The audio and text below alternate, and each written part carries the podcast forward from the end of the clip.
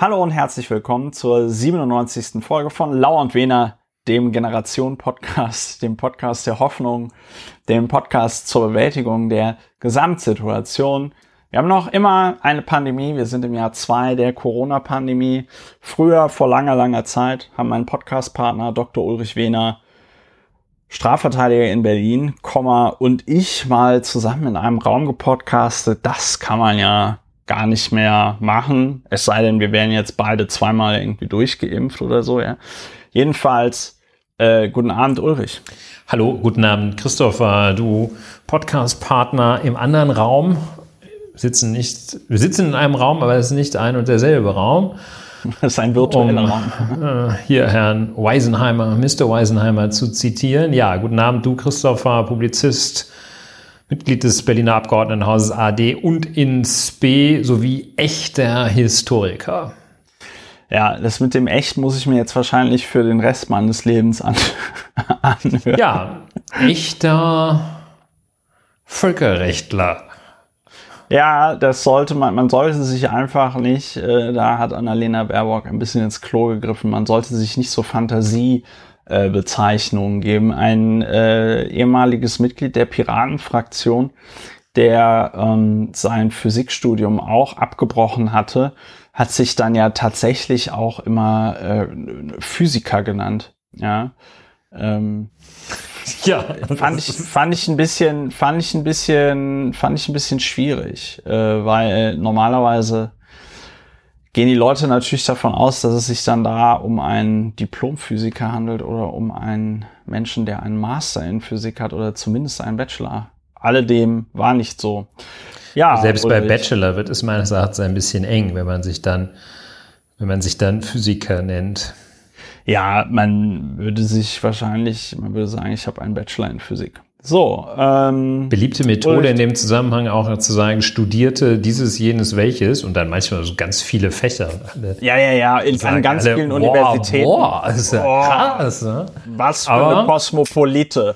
Ja, so, gut. Äh, ja, aber ja, mir so ein. Echter Historiker bist du. Aber, aber, aber die sagen dann nur, daran kann man die Leute dann erkennen, die in ihrem Lebenslauf bullshitten. Wer nämlich eben nicht den Abschluss angibt, hat das Studium nicht beendet.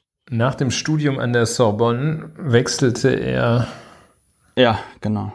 an die Fachhochschule Utzbach und widmete sich fortan seiner, Facility Management. seinem Studium des mittleren Facility Managements.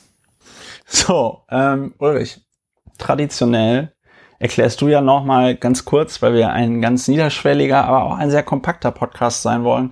Was machen wir hier eigentlich bei Lauer und Wiener? Ja, wir sind das Medium, das Produkt für die komplementäre Kommunikation. Wir schließen unsere beiden Gedanken verbal zusammen zum Zwecke der Bewältigung der Gesamtsituation. Und das tun wir, indem wir die Dinge betrachten von einer Seite, mehreren Seiten, uns die Fakten vergegenwärtigen und uns dann eine Meinung bilden und gegebenenfalls auch ein Gefühl erlauben, was dann häufig ein Aufregen ist. Das nennt man faktenbasiertes Aufregen. Es hat zur Folge eine sehr gute Affektregulierung und da gelangt man hin durch besagtes, äh, nicht symmetrisches, sondern komplementäres komplementäre Kommunikation miteinander. Das heißt, wir interviewen uns sozusagen gegenseitig. Ja, ja. das ist Lauer und Wehner, wenn es gut läuft. Wenn es gut läuft und wenn es nicht gut läuft. Auch an einem schlechten immer, Tag sind wir noch. Auch an einem, auch, auch an einem schlechten Tag sind wir noch immer besser als 99,9 Prozent der Podcasts, die es da draußen gibt. Ähm, ja, und manchmal kommentieren sich die Sachen von selbst. Ja. Heute reden wir auch wieder über einen Politiker.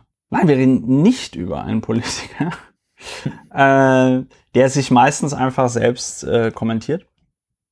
Äh, ja, das machen wir bei Lauer und Wiener. Feedback zur letzten Folge gab es Ähm, einmal, ich schrieb Unma, so meine lieben Podcast-Freunde, es hat mich einige Tage gekostet, aber ich habe mir beide Doktorarbeiten vollständig durchgelesen und komme zum Fazit, dass die von Gerd Postel besser ist als die von Frau Giffey. MFG und ein promotionsreiches Wochenende wünscht der Unma. Ich glaube, der Witz ist, dass Gerd Postel, der ja so ein ähm, bekannter Hochstapler ist, äh, gar keine Promotion gemacht hat, wenn mich nicht alles täuscht.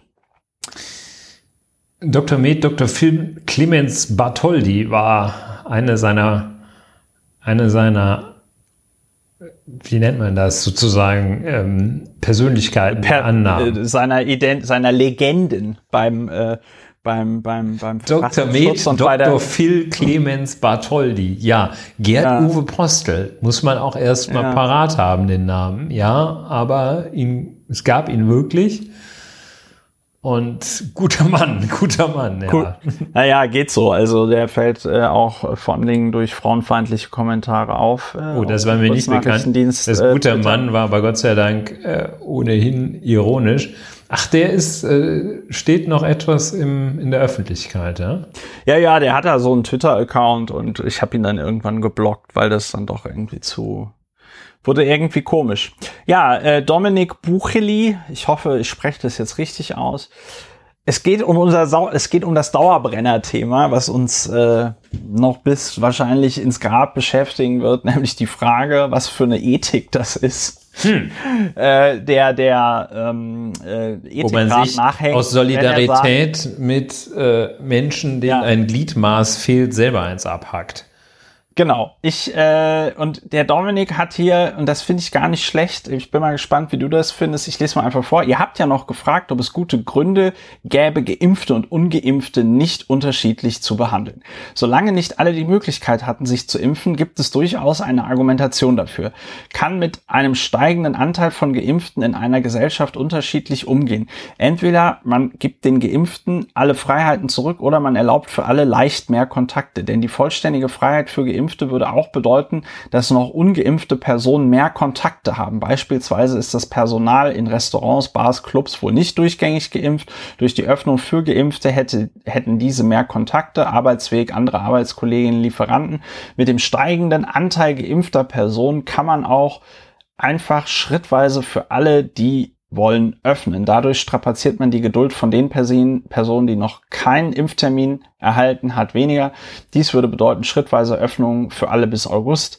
Danach haben alle wohl die Chance auf einen Impftermin. Das wäre dann der Moment, wo man für Geimpfte alle Einschränkungen aufheben kann.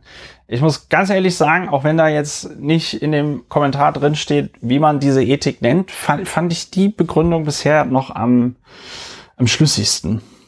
Ja, ich finde das äh, insgesamt ebenfalls schlüssig und sehr bemerkenswert. Ich äh, glaube, dass es eine richtige Antwort ist, allerdings auf eine andere Frage. Und zwar ist es die Antwort auf die Frage, gibt es womöglich Gründe dafür, geimpfte beziehungsweise vor kurzem genesene und nicht geimpfte und noch nicht äh, infizierte, niemals infiziert gewesene gleich zu behandeln. Also für Gleichbehandlung gibt es meines Erachtens, auch meines Erachtens gute Gründe.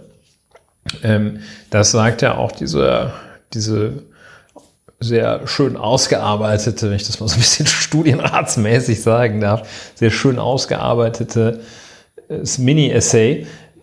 Aber äh, die Frage lautet ja, gibt es eine eine ethische Denkrichtung, eine, eine Schule oder ein Vertreter äh, ethischer Lehren, der diesen Solidaritätsgedanken vertritt, begründen kann. Also ähm, so wie, also meine Ahnung von Philosophie hält sich in Grenzen, aber so wie man ja im Utilitarismus kurz zusammengefasst sagt, dass man das Prinzip der äh, Maximierung äh, der, des Wohlbefindens als oberstes Prinzip zum obersten Prinzip erklärt. Also greatest happiness for the greatest number. Das würde zum Beispiel hier nicht funktionieren.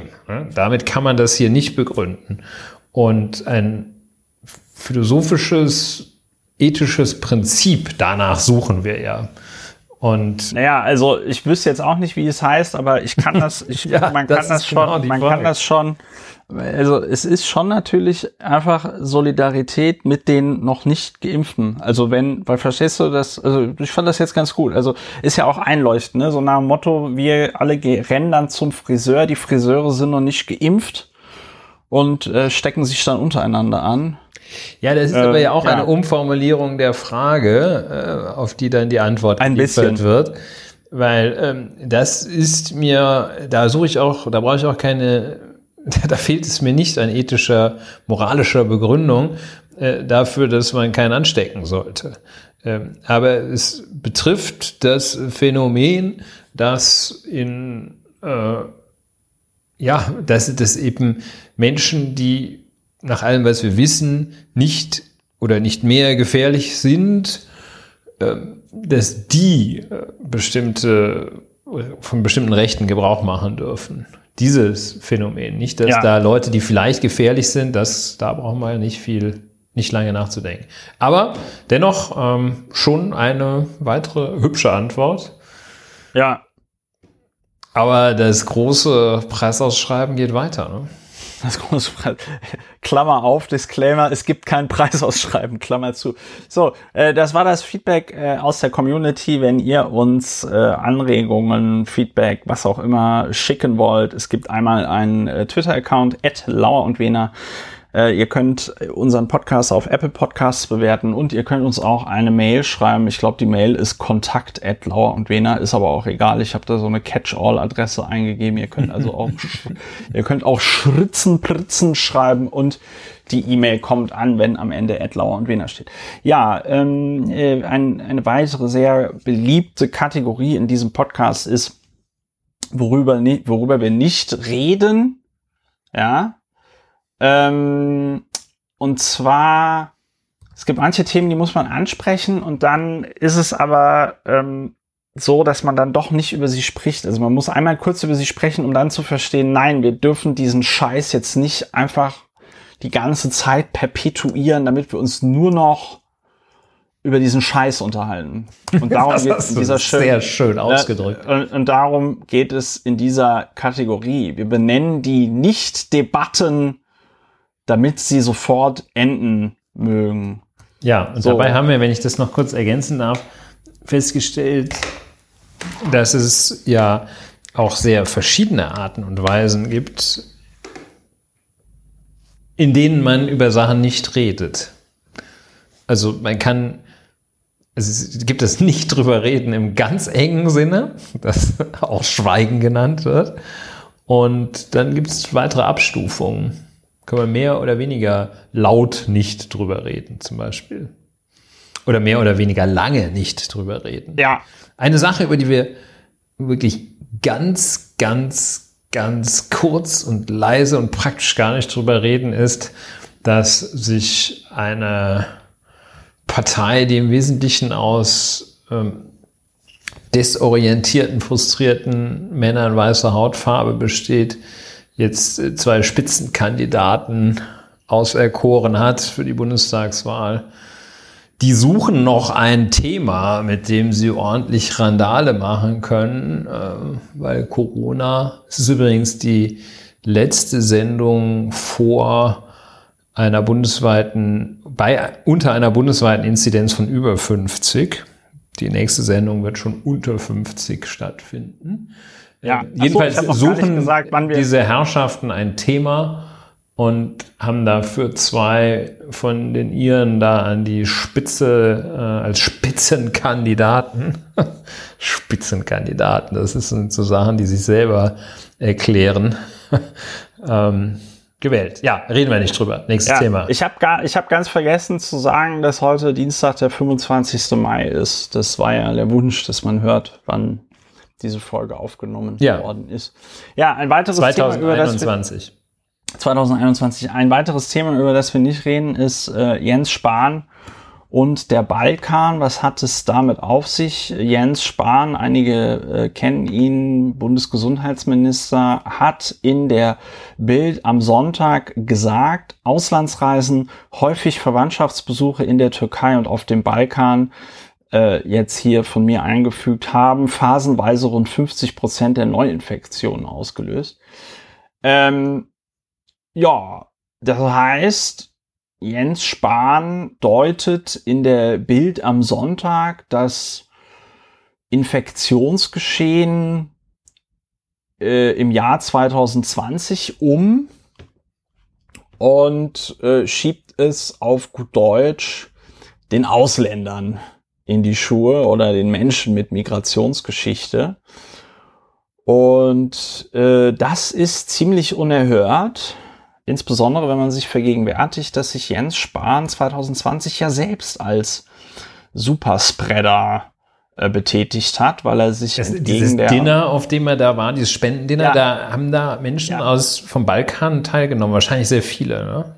Wahrscheinlich sehr viel, aber auch nur als Spargelstecher. Und ähm, also ja. dieses, dieses Dinner da in Leipzig, das fand ja zu einem Zeitpunkt statt, wo es solche Spendendinner hätte gar nicht geben dürfen. Und er war da ja höchstwahrscheinlich auch infektiös unterwegs, denn einen Tag später bekam er dann ja sein Ergebnis, dass er äh, Corona-positiv ist. So, und ähm, mh, diese dummdreiste Art ist schon wirklich sehr schwierig und ähm, es bringt da auch gar nichts, tatsächlich sich inhaltlich mit Jens Spahns äh, Aussage auseinanderzusetzen, außer dass man sagt, es ist kompletter Bullshit, nämlich das Robert Koch Institut hat im Jahr 2020 selbst gesagt, dass sie nur noch bei 25 Prozent, und das war irgendwie so Anfang der zweiten Welle, ja, äh, oder ist das die dritte? Nee, wir sind eine zweite Welle, ja.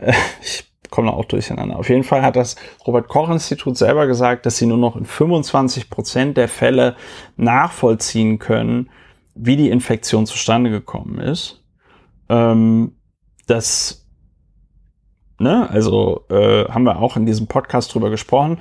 Und dass Jens Spahn dann also sagt, dass bei 50 Prozent der Neuinfektionen äh, Verwandtschaftsbesuche in der Türkei und auf dem Balkan quasi äh, äh, der Grund gewesen wären, wenn man bei nur 25 Prozent der Infektionen überhaupt wusste, woher sie denn überhaupt kommen. Äh, das ist schon, das ist schon ziemlich dumm und ziemlich dreist, was er da macht. Ja, dem ist nichts hinzuzufügen. Das ist einfach so dummes rumgelabert, äh, tatsächlich, ne, dumm rumgelabert. Und natürlich auch alle die Tatbestandsmerkmale des berühmt, der berühmten Straftat des Raunens, des Herumraunens, die sich dadurch auszeichnen, dass man schon die Aussage unpräzise gestaltet und dann obendrein auch noch etwas sagt, was man nicht belegt. Und in diesem Fall erschwerend besonders schwerer Fall des Raunens, was dann auch noch nachweislich falsch ist. Und ja, er ja, nähert sich, äh, er nähert sich äh, mit diesem Tatbestand des besonders schweren Falls des Raunens, mit der Verwirklichung, nähert er sich dann bald auch schon der Volksverhetzung an. Ja, reden es wir nicht ist, drüber. Äh, es ist wirklich nicht ist, der Rede wert, dieses und es dumm, ist ja auch deswegen dumm gelabert. Das ist auch nur aufgefallen, ja. weil das irgendjemand dann da mal weiter getwittert hat. Ansonsten liest ja keiner, der bei, von Sinnen bei Sinnen ist, die Bild am Sonntag, Bild am Sonntag. und dann noch ja. ein Interview mit Jens Spahn.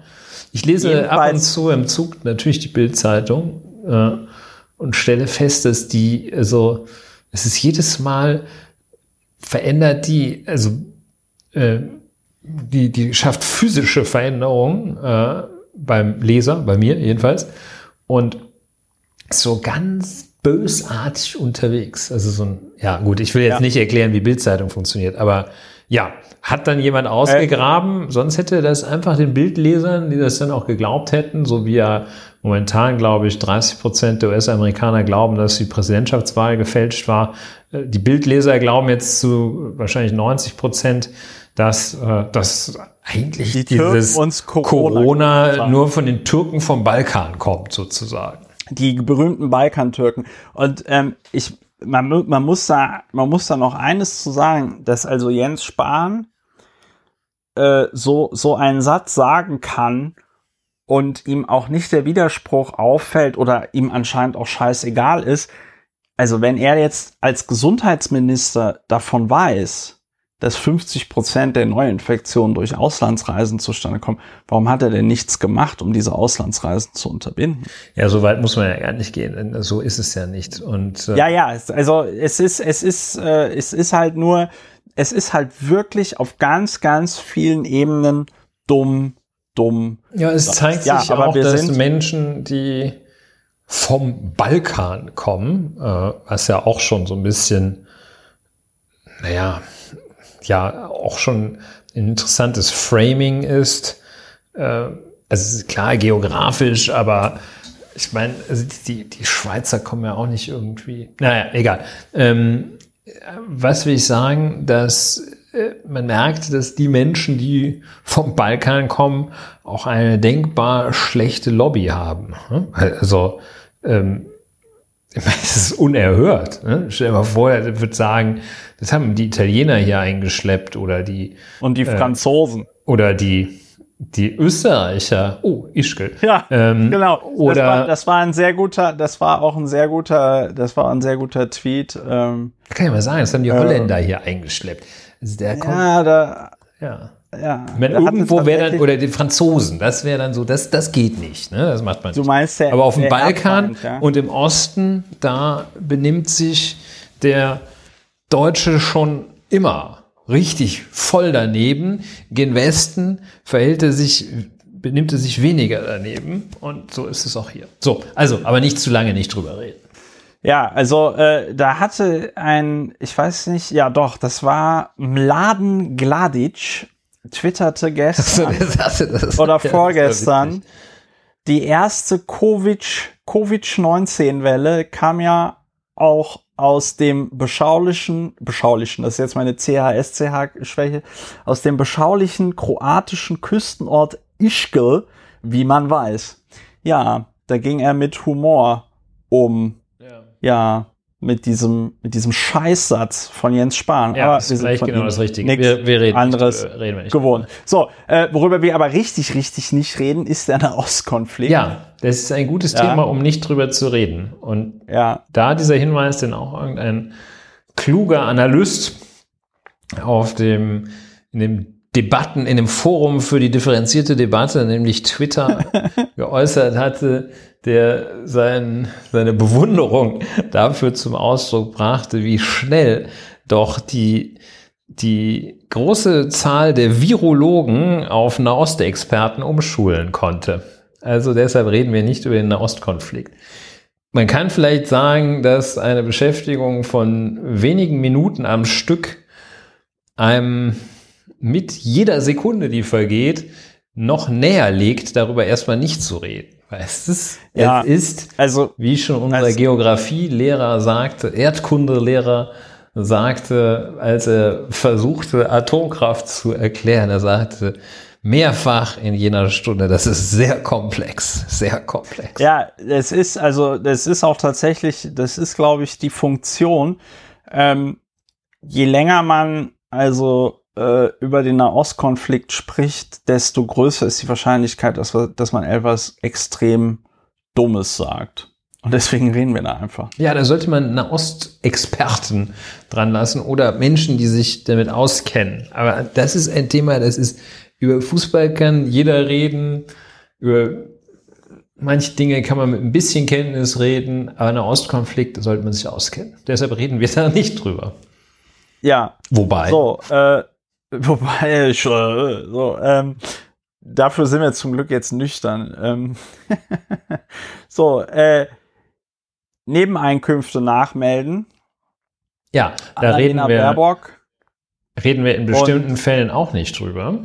Und äh, jetzt hätte ich schon gesagt, äh, Karl Lauterbach. Ich hätte fast Heiner Lauterbach gesagt. Karl Lauterbach ähm, Cem Özdemir. und Cem Özdemir. Cem Özdemir ist ja immer schon dabei, wenn es irgendwo ein bisschen, oder sehr häufig dabei, wenn es nicht so richtig ja, komm, läuft. Also ne? diese, diese Hunziger, diese Hunziger Nummer, die ist aber jetzt auch schon gefühlt 20 Jahre her, aber ich glaube, es war, das könnten tatsächlich 20 Jahre sein, oder? Ja, Hunziger, Das er war, war irgendwann Ende der 90er, oder? Er war aber auch ein großer ähm, Lufthansa-Meilen-Experte, wenn ich das richtig. Ach ist ein bisschen nachtragend. Ja. Aber der Jimmy, der ist doch häufiger. Aber wir reden da nicht drüber. Ja, das ist auch drüber. fies. Da sieht Nee. man mal wieder, wie das läuft. Jedenfalls. Naja, also, aber wir müssen ja auch kurz erklären, Warum wir nicht nicht drüber darüber reden. Genau. Weil das, was dort nachgemeldet wird, das ist zwar irgendwie blöd und das ist dann irgendwie verdattelt, aber das ist halt irgendwie Pillepalle. Also, äh, da geht's bei, bei, bei Lauterbach geht's, glaube ich, um einen Vorschuss für ein Buch. Und bei Baerbock geht's um so, äh, wusste ich auch nicht, die Grünen zahlen wohl Weihnachtsgeld und so Erfolgsprämien ihren, ihren Vorständen, ja. Und äh, dann hat Annalena Baerbock vergessen, das als Nebeneinkunft äh, äh, anzugeben.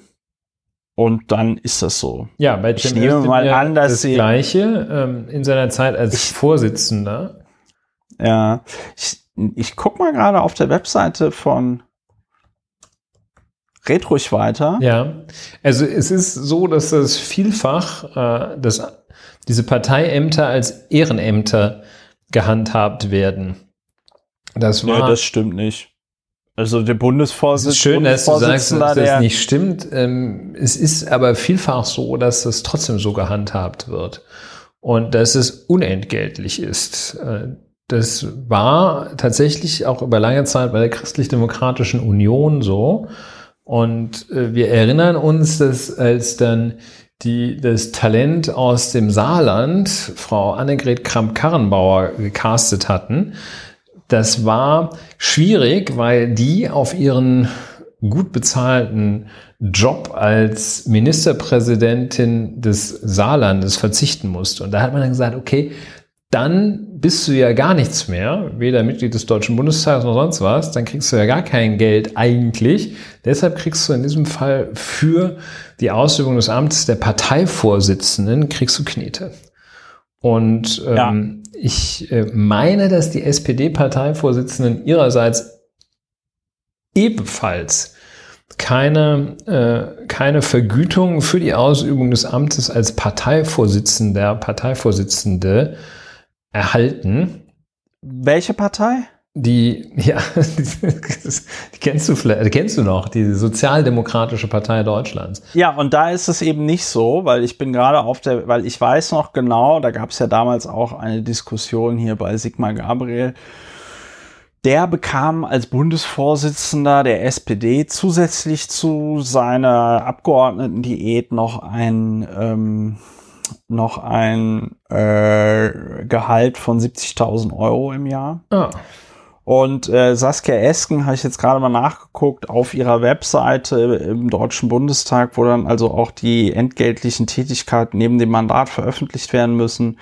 Da hat sie dann eben als Parteivorsitzende monatlich eine Nebeneinkunft der Stufe 3. Und Stufe 3 ist, glaube ich, irgendwie 3.500 bis 7.000 Euro. So. ja. Und ähm, also es wird unterschiedlich gehandhabt. Bei den Grünen äh, wird es so gehandhabt, dass es kein laufendes Entgelt gibt, aber Weihnachtsgeld, was auch ist, irgendwo, ist ein bisschen trollig, äh, sind aber auch keine Beträge. Ähm, Ja, es ist Pillepalle. Also hier Annalena Baerbock 2018 Stufe 2, 2019 Stufe 3, 2020 Stufe 3. Also Ja, es ist Ja, äh, betragsmäßig ähm, Pillepalle, richtig? Peanuts, wie, wie Wirtschaftsbosse gerne sagen. Äh, Peanuts und äh, aber es ist natürlich gerade auch strukturell etwas vollkommen anderes, etwas grundlegend anderes als die schweinischen Zahlungen, mit denen sich insbesondere Mitglieder der C-Parteien die Taschen vollgesteckt haben, vollgemacht haben. Denn, Ja. also eine, es ist ja strukturell nicht in Betracht zu ziehen, dass, dass die grüne Partei Annalena Baerbock ähm, Geld zusteckt, damit Annalena Damit Baerbock grüne Inhalte vertritt. Ja. pflichtwidrig äh, Inhalte vertritt. Äh, nein, genau das ist halt da ausgeschlossen. Deshalb kann und darf man da praktisch nicht länger, darf man nicht länger drüber reden, als wir das tun. Alles andere Ja. ist Frevel und man sitzt irgendwelchen Nadeln in Heuhaufen suchern, äh, Krämerseel, Krämerseelen und äh, Menschen, die auf verlorenem Posten mangels Inhalt, wegen chronischer Inhaltslehre auf verlorenem Posten kämpfen. Solchen Leuten sitzt man auf, wenn man da irgendwas macht. Aber ich gehe davon aus, dass auch hier dieser Mechanismus greifen soll und greifen wird, bedauerlicherweise, dass sich die Leute sagen, viele Leute sagen werden, ja, bei den Grünen ist ja auch nicht alles so, wie die das immer sagen. Ja, ist es natürlich Ja. nicht, aber das lässt sich nicht, ist es natürlich auch nicht, aber das lässt sich nicht dadurch belegen. Jetzt müssen wir schnell aufhören, sonst reden wir zu lange darüber. Nicht. Ja, aber ich habe noch ein schönes Thema zum Abschluss, äh, worüber wir nicht reden. Und zwar irgend so ein CDU-Vorsitzender aus Hamburg, ich weiß zum Glück nicht, wie er heißt, hat äh, dem Spiegel ein Interview gegeben, wo er also dann sagt, dass das mit dem Gendern alles so schwierig sei, mit dem, mit diesem Sternchen und so, diese Schreibweisen, die es da gibt. Und er möchte quasi per Gesetz äh, er möchte ein Gesetz machen, dass das Gendern in Gesetzen und anderen äh, quasi offiziellen Texten verbietet. Ja, Und dieser Vorschlag guter Mann, ist so guter Mann. dieser Vorschlag ist so dumm, dass man nicht mehr, dass man nicht darüber reden muss, aber was ich ganz interessant fand an dem, an dieser Aussage war ja, dass der Typ halt so dumm ist, dass er ja noch nicht mal irgendwie checkt, dass wenn er also das Gendern komplett ablehnt, dann lehnt er ja auch das generische Maskulinum ab, ne? Dann müsste man alle Gesetze neutral formulieren. Viel Spaß dabei. Das hat er natürlich nicht gemeint. Aber äh, ja, da wurde auch auf dem Kurznachrichtendienst Twitter viel zu viel drüber geredet. Ja. Wir setzen, wir sitzen doch hier nicht jedem, jedem Spacko auf, der irgendeinen Blödsinn erzählt. Wir können, wir können hier nicht über jeden Lokalpolitiker reden. So. Ja. Ähm, ich, ich hatte ne, mir eigentlich, mir ist heute auf der Couch eine neue Kategorie eingefallen, Hm. womit wir an ein, an ein Die altes Zahl der Thema Woche ist es ja wahrscheinlich nicht. Das ist ja ein. Nee, die Zahl der Woche ist es nicht. Ähm, es ist auch jetzt eine etwas schwere Geburt, weil ich weiß nur noch die Kategorie und ich weiß nicht mehr, was ich als Beispiel nehmen wollte. Ja, vielleicht Ich stellst du erstmal die so Kategorie an. vor und wir werden Ich dann. bin, und da, damit, Laufe knüpfen der- wir an alte, damit knüpfen wir an alte Erfolge an, nämlich ich finde, wir bräuchten eine Kategorie, der Ehrliche ist so dumme. Ähm, aber mir fällt jetzt tatsächlich, ich hatte so ein gutes der dumme Beispiel. Ehrliche der Woche sozusagen. Ne, der Ehrliche ist der Dumme. Also sowas wie, ich habe neulich, ähm, ich glaube, war das quer auf Bayern, äh, wo es um die, wo es um die Erbschaftssteuer ging. Nee, das war heute Show. Bei der heute Show ging es um die Erb Das ist jetzt so ein bisschen, bisschen schwierig, dir da zuzuhören und gedanklich zu folgen, ja. Ja, und ähm, also da, da hat man, da, da ging, das war so dann so ein Segment über Erbschaftssteuer und dann wurden so Finanzoptimierer ähm, interviewt, die dann so sagten, ja, Erbschaftssteuer wird auch die dummen Steuer genannt, weil du ja diese Freibeträge hast, 400.000 Euro alle zehn Jahre an dein, an deine Kinder. Aber das war's jetzt, das war's jetzt auch nicht. Gut, äh, wir, wir merken uns einfach fürs nächste Mal, der Ehrliche ist der Dumme. Es sei denn, du hast noch ein geiles Beispiel für der Ehrliche ist der Dumme. Na, das sieht man ja immer dann, wenn man nur, man merkt es nur, wenn man drauf stößt, wenn man es sieht. So abstrakt kann man den ehrlichen Dummen nicht identifizieren. Nee, es hätte ja sein können, dass Ja, ich irgendwas, weiß. dass hier irgendwas äh, äh, Holm Friebe zum Beispiel äh, stand im Tagesspiegel Checkpoint, der hat ja auch diese ähm, Corona-Hilfen beim Land Berlin beantragt.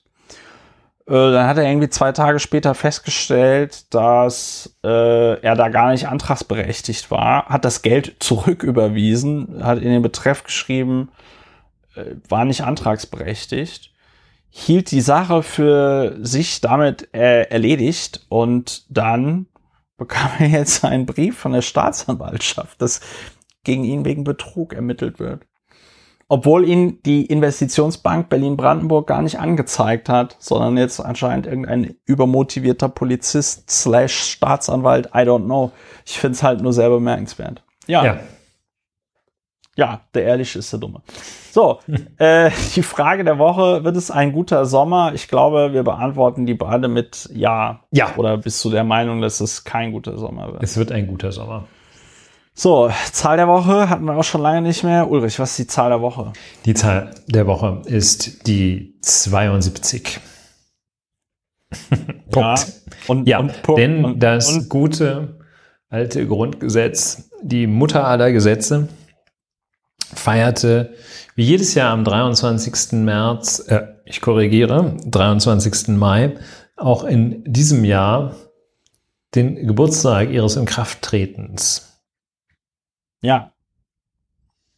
Ja. Grundgesetz. 22. Jahre. Mai 49 erarbeitet von 99 Prozent Männern. Frauen.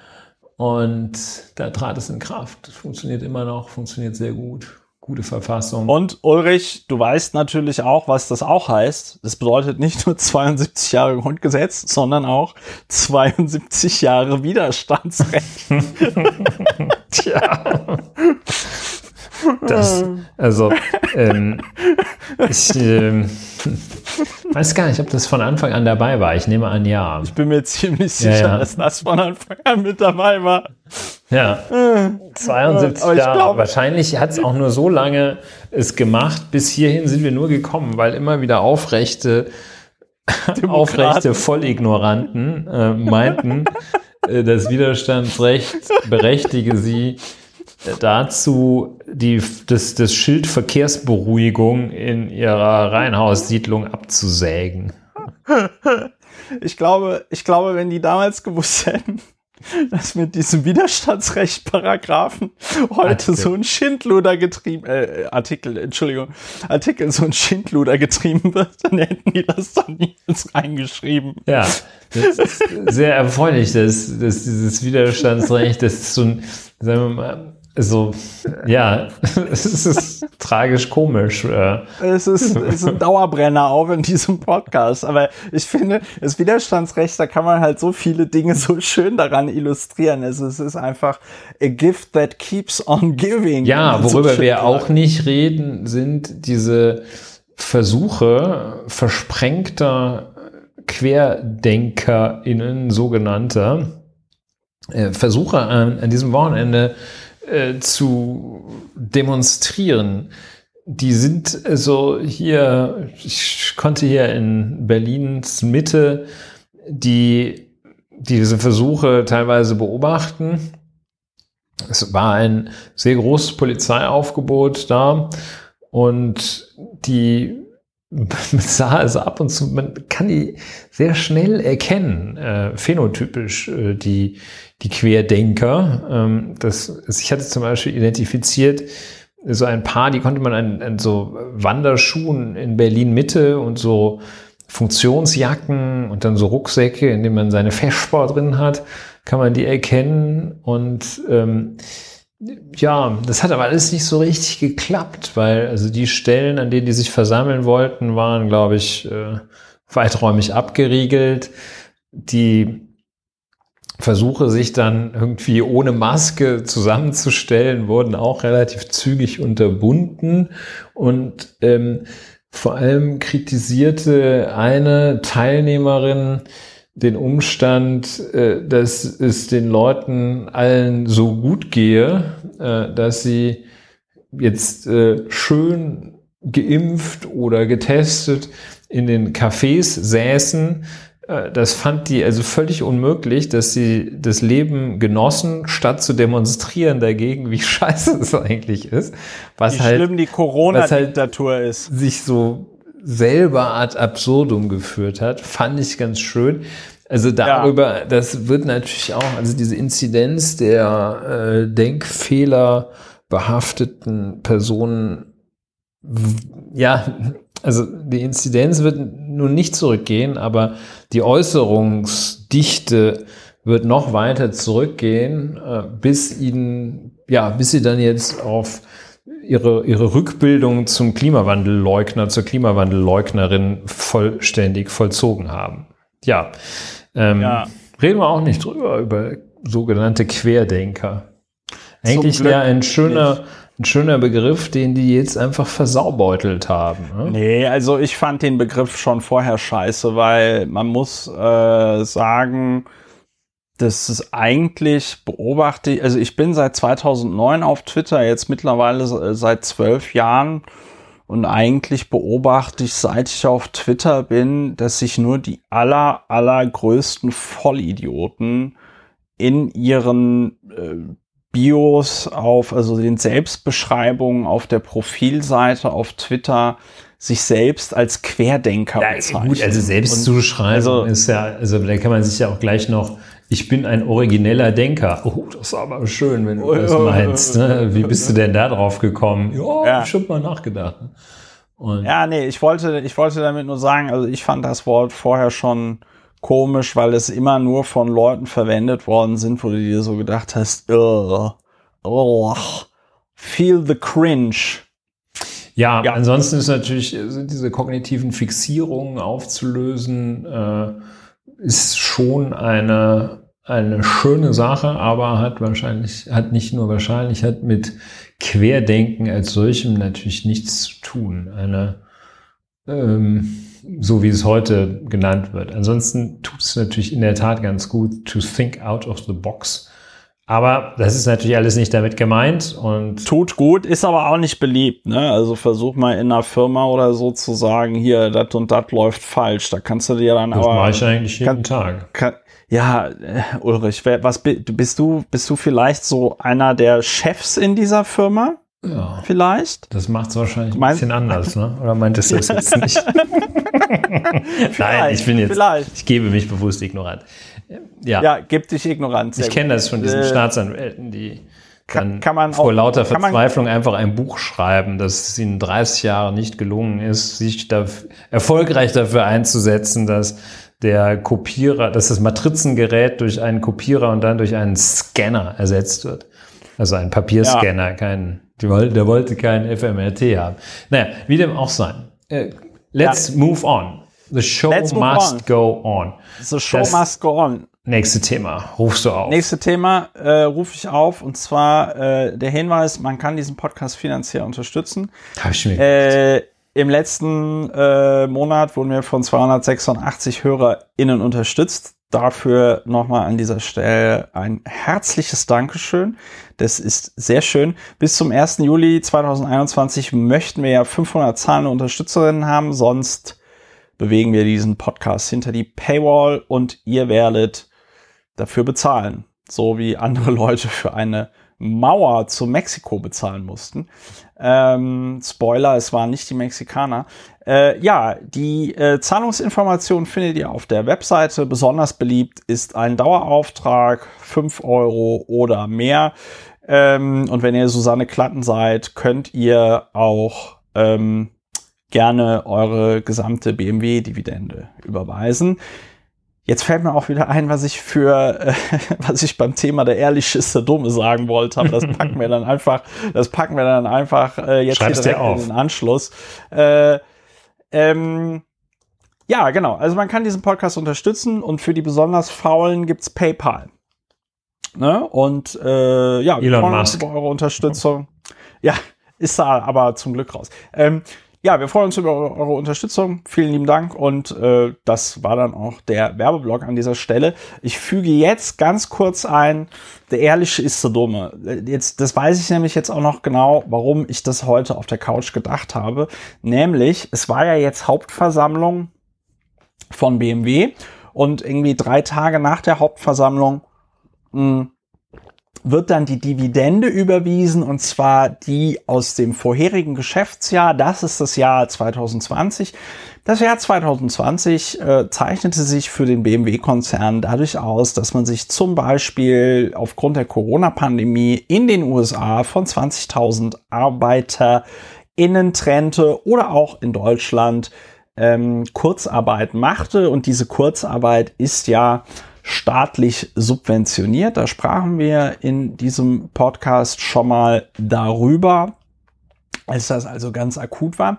Nun ja, und äh, der BMW-Konzern schüttet aber alles in allem äh, noch ungefähr, ich glaube, 1,2 Milliarden äh, Euro aus dieses Jahr. Sauber. Ähm, und ja, und was Ja, ist jetzt der ich- Ehrliche, der Dumme? Naja, der Ehrliche ist der Dumme, weil äh, natürlich von diesen 1,2 Milliarden Euro äh, so roundabout 500, 600 bis 700 an äh, Susanne Klatten und Stefan Quandt gehen. In deren Beteiligungsgesellschaften, die dann keine Kapitalertragssteuer bezahlen müssen, weil für sie das sogenannte Schachtelprivileg gilt, was für Firmen gilt, die 10% oder mehr an einer anderen Firma halten. Langer Rede, kurzer Sinn. Ähm, ich, für mich war das so der ehrlich ist der dumme Moment, weil ich mir denke, dieses, äh, also das mit der Kurzarbeit, das ist ja vollkommen in Ordnung. Da kann man ja auch viele gute Gründe dafür finden, warum das sinnvoll ist, dass der Staat ähm, einem Konzern irgendwie hilft, Jobs aufrecht zu erhalten, statt halt irgendwie hunderte von Leuten oder tausende von Leuten zu entlassen. Ähm, die dann den Staat auch Geld kosten, nämlich dadurch, dass sie dann Sozialleistungen beziehen. Ja, ähm, aber ich finde es schon krass, wenn ein Unternehmen, das also in wahrscheinlich nicht unerheblichem Maße äh, da Kurzarbeitergeld und irgendwelche Hilfen bezogen hat, äh, dann 1,2 Milliarden Euro Dividenden ausschüttet und davon zwei äh, davon fast die Hälfte an äh, eben zwei Personen. Und das bedeutet dann nämlich, dass wir als Solidargemeinschaft mit unseren auch Kurzarbeitergeldzuwendungen und sonst irgendwas die Dividende von Susanne Klatten und Stefan Quandt gesichert haben. Und ich bin mir ziemlich sicher, dass man von diesen äh, 600 oder 700 Millionen Euro die, die jetzt ausgeschüttet bekommen für das Geschäftsjahr 2020 mit Sicherheit den BMW-Konzern im Jahr 2020 solide über Wasser hätte halten können, ohne dass man Kurzarbeitergeld beantragt. Verstehst du, was ich meine? Verstehe ich. Ja, willst du dazu noch irgendwas sagen oder haben wir das jetzt abschließend? Ich kann nur sagen, es wäre Untreue des BMW-Vorstandes, wenn er kein, dafür gesorgt hätte, dass kein Kurzarbeitergeld beantragt wird. Ja, das äh, ist mir schon klar, dass es da ähm, Also Äh, Untreue im Sinne des Paragraphen 266a, nicht Untreue gegenüber Susanne Klatten. ja Äh, 266, Entschuldigung, das A war mir da reingerutscht. Ja, und mir ist das alles klar, dass die, äh, sag ich mal, wirtschaftlich, also dass die rechtlichen Zusammenhänge dieser AG-Konstruktion es diesen Vorständen dann auch gar nicht irgendwie zulassen, besonders anders zu handeln. Aber äh, die Hauptversammlung könnte ja beschließen, dass es anders gemacht wird. Das ist richtig. Und dann wäre es Aber da, möglich. in der Hauptversammlung haben die Klattens zu viel. Ich weiß, ich weiß, ich verstehe Ja. es ja. Ich verstehe es ja. Nein, nein, wir verstehen es, aber wir, wir erklären es halt nochmal den HörerInnen und das äh, finde ich, finde ich ganz äh, wichtig. Ja, BMW schafft Milliardengewinn, Dividende sinkt im Vergleich zum Vorjahr, schreibt das Handelsblatt. Ja, also ich finde es, äh, ja, der Ehrliche ist der Dumme. Der Ehrliche Dumme. So, jetzt haben wir das aber auch geklärt. Äh, wir kommen zu einem anderen super schönen Thema, über das wir schon in der letzten Folge gesprochen haben. Äh, Franzi.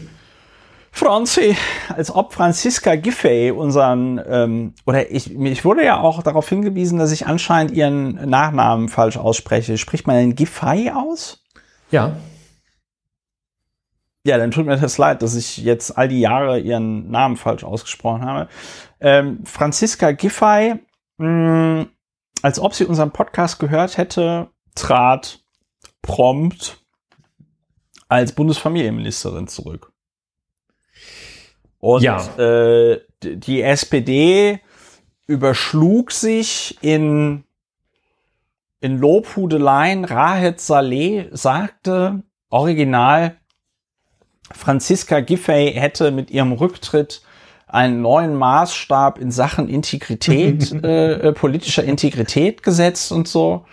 Ähm, der Innensenator Andreas Geisel sagte irgendwie so, jetzt erst recht. Mm, äh, in den Medien gab es so ein gemischte, gemisch, äh, CHS, CH-Schwäche. in den Medien gab es so ein gemischtes Echo. Ich hatte das Gefühl, viele Leute haben so ein bisschen die Frage gestellt, wen will die jetzt eigentlich genau verarschen? Glaubt die irgendwie, dass wir zu blöd sind, das nicht zu kapieren? Denn Franziska Giffey ist nur von ihrem äh, von ihrem Job als Bundesfamilienministerin zurückgetreten, den sie ja eh nur noch Vier bis, Monate, äh, vier Monate. Da das Karussell sich neu dreht, ja. Naja, das stimmt nicht. Also meistens ist man dann noch bis zur Regierungsbildung im Amt. Also sagen wir mal, sie wäre wahrscheinlich noch fünf, sechs Monate im Amt gewesen. Ja. Äh, also tritt kurz vor Abpfiff des Spiels, sagt sie, ich gehe vom Platz. Hat eh keinen Sinn mehr. Äh, sagt aber auch, dass sie weiterhin äh, Spitzenkandidatin der Berliner SPD bleibt und begründet das ähnlich, wie wir das schon in der letzten Folge beschrieben haben, nämlich, dass sie, dass sie da ja ihr auch ihr Wort gegeben hat, dass sie das macht und so. Ne? Ja, diese Sportmetapher, sie geht sozusagen in der 80. Minute lässt sie sich auswechseln vom Fußballtrainer, gibt zu, dass sie gedopt hat und widmet sich fortan dem professionellen Radsport. Ihre Ja, so Karriere als bisschen, ja. Radsport, okay, schlägt nicht so ein. Ich merke das hier in dieser Testküche, aber ähm, fiel mir nur gerade so ein. Ja, jedenfalls, also es ist sozusagen ein, ähm, ein No-Resign, wenn man das mal mit der Nopology, die ja auch sehr populär ist, in Verbindung setzt. Sie tritt also zurück von einer, einer Position, die sie ohnehin losgeworden wäre wegen der anstehenden Bundestagswahl und der mit einhergehenden Neuformierung des Bundeskabinetts, man, glaube ich, ausschließen kann, dass da die SPD nennenswert beachtet wird. Ähm, sie wäre ohnehin, denke ich, nicht mit dabei wegen des anstehenden äh, äh, Landtagswahlkampfs in Berlin, oder wie nennt man das hier? Äh, Abgeordnetenhauswahlkampf. Und Ja. ja. und da tritt sie zurück. Nach wie vor, ich habe das beim letzten Mal auch schon versucht zum Ausdruck zu bringen, meine eine, eine gewisse Hochachtung davor, welchen Spin und welchen Frame äh, Frau Giffey und die Genossen diesem, diesem, dieser Angelegenheit geben. Und äh, das führt dazu, also wie tatsächlich geschickt bis gerissen dieser, diese Angelegenheit behandelt wird. Und zwar so geschickt und so gerissen, dass selbst die Tag, also selbst die Tagesschau, kann man vielleicht sagen, weil die ja schon äh, um Objektivität bemüht ist, äh, in der vergangenen Woche ihren Artikel titelte, zwar mit Zitatzeichen versehen, sie hat mit offenen Karten gespielt. Das ist ein Zitat von äh, des Berlins regierenden Bürgermeister Michael Müller. Sie hat mit offenen Karten gespielt. Das ist also ähm, ja, das ist eigentlich absurder geht das gar nicht. Ne? Das ist also so als Ja, er hat immer guten Stoff verkauft oder sowas. Also, das er hat immer gesagt, er hat immer gesagt, immer, nimm nicht so viel von dem Koks, das ich dir jetzt hier verdicke. Nimm nicht so viel davon. Es ist ziemlich dreckiges Zeug und also hat immer, immer gesagt, so, dass immer als er den Schnaps an die Süchtigen austeilt, hat er gesagt, immer trink nicht so viel davon.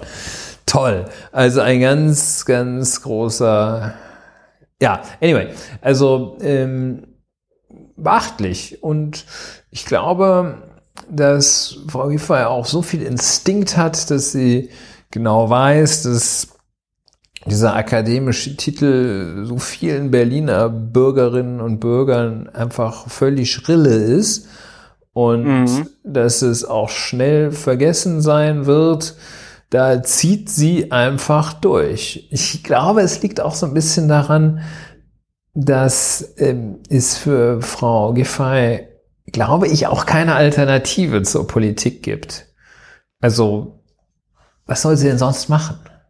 Ja, Friedrich-Ebert-Stiftung, ne? Ja, äh, aber da braucht man ja auch, selbst da braucht man ja wahrscheinlich Leute, die ein bisschen was auch machen können. Ich glaube, ich es war auch noch, also selbst die Frau, Frau Dr. Bundeskanzlerin hat ja mit in dieses Giffey ist die tollste Horn und hat einfach nur Pech gehabt beim Fußnotensetzen. In dieses Giffey ist die tollste Horn mit hineingestoßen, als sie noch äußerte, so sinngemäß, dass sie ja, also von ihr aus hätte sie da nicht zurücktreten müssen. Und dann wurde auch noch äh, aller Orten gesagt, naja, sie, ist aber auch sie hinterlasse ja einen perfekt aufgeräumten im Sinne von abgearbeiteten Schreibtisch.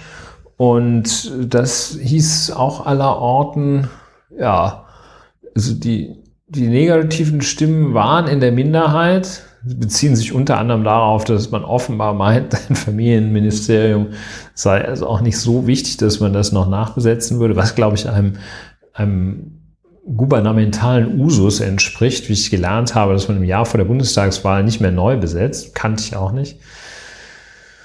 Ja, und sie bereitet sich dann jetzt darauf vor, als Spitzenkandidatin der Berliner SPD in den Wahlkampf zu ziehen. Naja. Ja.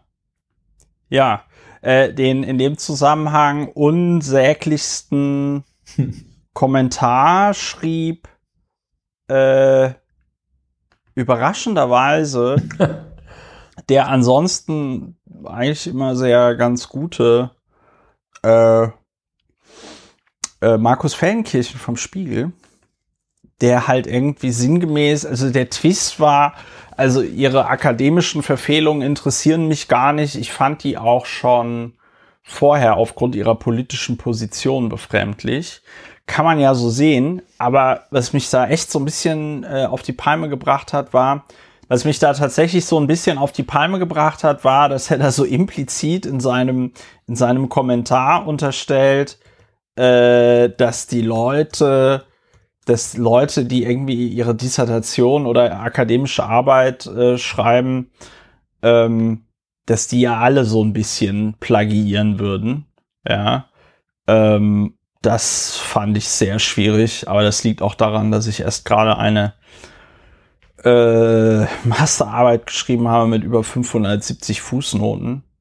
Und der Absatz, um den es hier geht, jeder, der sich zum moralischen Scharfrichter aufplustert, könnte das Pfingstwochenende vielleicht nutzen, um die verstaubte Kiste mit der eigenen Magister- oder Doktorarbeit zu suchen und mit seiner eigenen Zitiertechnik in Klausur gehen, dann lässt es sich danach noch schärfer richten oder auch nicht. Und das finde ich irgendwie so ein bisschen, ähm,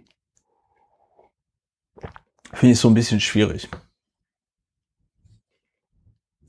Ja, das, ja, Max Feldenkirchen ansonsten ganz gut. Ich, von dem, was du zitiert hast, finde ich, oder von dem, was du eingangs sagtest, finde ich, finde ich die Bewertung fragwürdig und etwas überheblich dann äh, zu sagen, ich fand sie so ohnehin schon immer doof. Insofern ist es nicht so wichtig, was sie sonst noch macht. Ähm, das fände ich etwas, etwas überheblich. Ja, weiß nicht, Max Feldenkirchen steht jetzt auch Studierte. Ähm, du beim Spiegel sogar an der, an der New York University. Hierauf folgte eine Ausbildung, studierte dieses hier dort. Äh, hierauf folgte eine Ausbildung bei der Deutschen Journalistenschule in München, die er 2001 abschloss. Ähm, ja, möglicherweise spricht er von sich selbst, was völlig okay wäre, wenn er es offenlegt, wenn er sagt, dass man, äh, wenn er richtigerweise sagt, dass man nicht nur mit akademischem Abschluss ein echter Mensch ist. Aber er spricht möglicherweise tatsächlich von sich selbst dabei. I don't know. Politikwissenschaften, Geschichte und Literaturwissenschaften an der Universität Bonn sowie der New York University. Hm. Hm, hm, hm. Tja. Tja. Tja. Wir lassen das mal offen mit einem wir lassen das echten mal, Tja. Wir lassen das mal offen. Ja, ähm, nein, es ist ja auch alles irgendwie schön und gut. Äh, ich war ja auch die längste Zeit meines bisherigen Lebens ohne Studienabschluss, aber ähm, ich finde das, ich finde das tatsächlich ein bisschen schwierig. Und äh, ich bleibe dabei, äh, Franziska Giffey eine Promotionsbetrügerin zu nennen. Die einzige Frage, die ich äh, noch interessant finde in dem ganzen Komplex Zusammenhang, wie man das auch nennen möchte, ist tatsächlich, wer Franziska Giffey's Doktorarbeit eigentlich geschrieben hat. Ja, äh, beim Begriff Promotionsbetrügerin kann ich natürlich nicht schweigen, äh, weil er technisch ja ersichtlich falsch ist, weil es ja kein Betrug ist. Wieso ist es kein Betrug? Weil es nicht die Merkmale eines Betrugs aufweist. Weil ein Und Betrug was ist es dann? darauf. Ja, es ist ein, laut Feststellung der Universität, und die sind noch nicht veröffentlicht, wird es wohl ein Täuschungsversuch sein. Aber es ist, äh, ja, es ist halt kein Betrug. So wie, Aber ich habe wie ein ich hab Steuerhinterzieher kein Steuersünder ist. Ist Also der ich habe, umgekehrte in Fall. diesem, ich habe in diesem Podcast äh, Andi Scheuer ungefähr schon Ja, das ist 95 was Mal. Promotionsbetrüger genannt, lieber Ulrich. Und Nein. jetzt bin ich ein bisschen, bin doch, da bin ich ein bisschen konsterniert, ähm, dass, dass jetzt nach all den Jahren. Es könnte sein, dass ich bei Andi Scheuer noch etwas ungnädiger bin, weil also Ja, meinst du? weil der mich also wirklich noch mehr reizt, weil der die äh, Leitfähigkeit meiner Haut noch stärker herabsetzt als Frau Giffey. wollte gerade so ein kleines Doktor, wollte Frau Dr. Giffey wollte doch noch raus, war wahrscheinlich noch aus Alter noch im Noch hat Archiv. sie ja den Doktor. Noch hat sie den Ja, das Doktor. ist richtig. Ja, äh, also ich bin mir nicht ganz sicher, aber äh, ob, äh, ob ich das habe durchgehen lassen mit Promotionsbetrüger, ähm, das ist aber auch nicht relevant, weil es ist jedenfalls rechtlich falsch, wenn man den rechtlichen, den Rechtsbegriff Betrug hier verwendet, ist es schräg. Ja? Also ähm, ich meine, man sagt auch zu jedem Dieb Räuber, das ist auch schräg, ist auch rechtlich falsch. Betrüger sind diejenigen, die einen anderen täuschen, um am Ende eine Vermögensverfügung dieses Getäuschten zu bewirken. Was heißt das? Ähm, ein Betrüger ist derjenige, diejenige, der die täuscht, um Knete daraus zu holen. Unmittelbar Knete rauszuholen. Nicht erst durch mittelbare Wirkung, so nach dem Motto, ähm, mit Promotion habe ich mehr Chancen auf dem Arbeitsmarkt, sondern ähm, ja, ist kein, Ja. kein Truch meines Vermögens zur Verfügung. Ja, Ulrich, sieh's mir nach. Äh, ich habe das Wort besten Ich Wissens habe und gerade gemerkt, dass einige HörerInnen einschliefen, als ich das erzählte. Nein, nein, nein, nein, nein, nein. Ich, sieh's mir nach. Ich habe ich hab das besten Wissens und Gewissens habe ich den äh, Begriff Promotionsbetrug verwendet. Aber ich habe da offenbar die falsche Zitiertechnik angewendet und ähm, das war nicht meine Absicht. Falls ich damit jemanden verärgert haben sollte, Weil er oder sie äh, zu empfindlich war. Weil, weil ich da die, die, Gemüter, die dämliche Empfindlichkeit die unterschätzt die von den Blödis. Das tut mir dann von den Vollidioten, dann tut es mir sehr leid. Dann wollte ja, ich äh, das schon ein bisschen. wollte ich das nicht so toll. Äh, in dem Zusammenhang ist auch noch nett, zu, äh, ist auch noch zu erwähnen, dass Herr Tagesspiegel äh, eine doch etwas irreführende äh, Überschrift gebracht hat, die dann auch leider von der Berliner Zeitung und anderen, glaube ich, äh, äh, gebracht worden ist. Und zwar hat äh, der Tagesspiegel dann am 22.05. schön mit exklusiv oben drüber 44 Prozent der Berliner glauben noch an Giffey's Wahlsieg in Berlin. Hm. Es ist aus zwei Gründen schwierig. Erstens wurde die Umfrage durch dieses ich weiß gar nicht, wie man das nennen soll, durch dieses Online-Institut Civi äh, ge gemacht, wo ja nach wie vor die Frage ist, wie genau kann das sein, wenn da Leute irgendwas ins, äh, in so eine Eingabemaske eingeben. Ähm, und dann äh, war die Frage ja auch nicht, glauben Sie an den Wahlsieg Franziska Giffey's in Berlin, sondern die Frage war, hat Franziska Giffey ihrer Meinung nach noch eine Chance, regierende Bürgermeisterin von Berlin zu werden, nachdem sie als Bundesfamilienministerin zurückgetreten ist? Was für eine bekloppte halt, Frage. Und, und das ist, also, und der Witz ist ja, hat sie noch eine Chance, sagt ja nicht, äh, dass, sie die nutzen? Da, dass man das auch, dass man das auch glaubt, sondern man sagt so, ja, also eine Chance hat sie noch.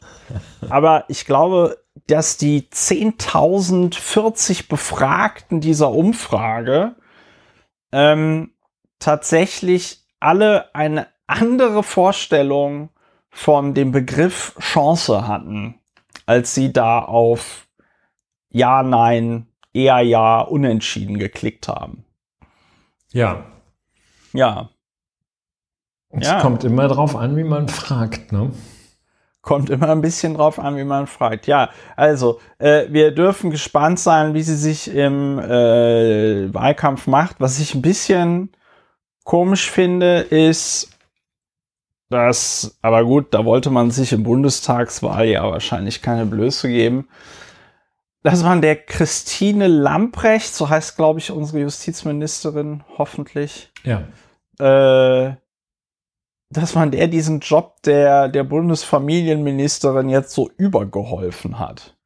Ja, das Und, ist stark, äh, ne? Das, Dann macht ihr das einfach das, mit. Ja, das finde ich ein bisschen schwierig, weil ich glaube, Justizministerin ist ein abendfüllender Beruf. Und ähm, dann zu sagen, ah, hier, komm, pass auf, mach du doch noch, äh, mach du doch noch Familie und äh, so mit, ist irgendwie, finde ich krass. Ja, das finde ich auch immer, das, das ist so, also da kann ich ähm, die, meine verschiedene persönliche Beobachtungen äh, muss ich äußern.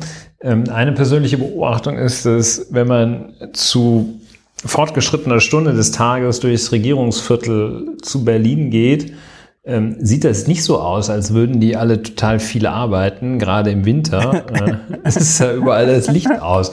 Das ist ja, also da sieht man, dass, äh, dass da 18 Uhr ist da jetzt auch nicht mehr, äh, ist auch nicht mehr als die Hälfte da. Ähm, äh, Im Zweifel weniger als ein Viertel. Und ähm, also, dass es so eine, so eine bahnbrechende Herkulesarbeit den ganzen Tag ist, äh, zeigt sich da schon. Ähm, dann zeigt es sich, äh, war ich schon als äh, Frank Jürgen Weise ähm, zusätzlich zu seiner, zu seiner offenbar ihn nicht komplett ausfüllenden Tätigkeit als Leiter der Bundesagentur für Arbeit, dann glaube ich auch noch gleichzeitig äh, Chef äh, des BAMF wurde. Und ja, was dann wieder zurückgenommen worden. wo man sagt, äh, also wenn der jetzt da noch einen zweiten Job machen kann, ähm, was war denn dann eigentlich bei dem ersten bislang los? Wieso hat er denn da so lange für gebraucht?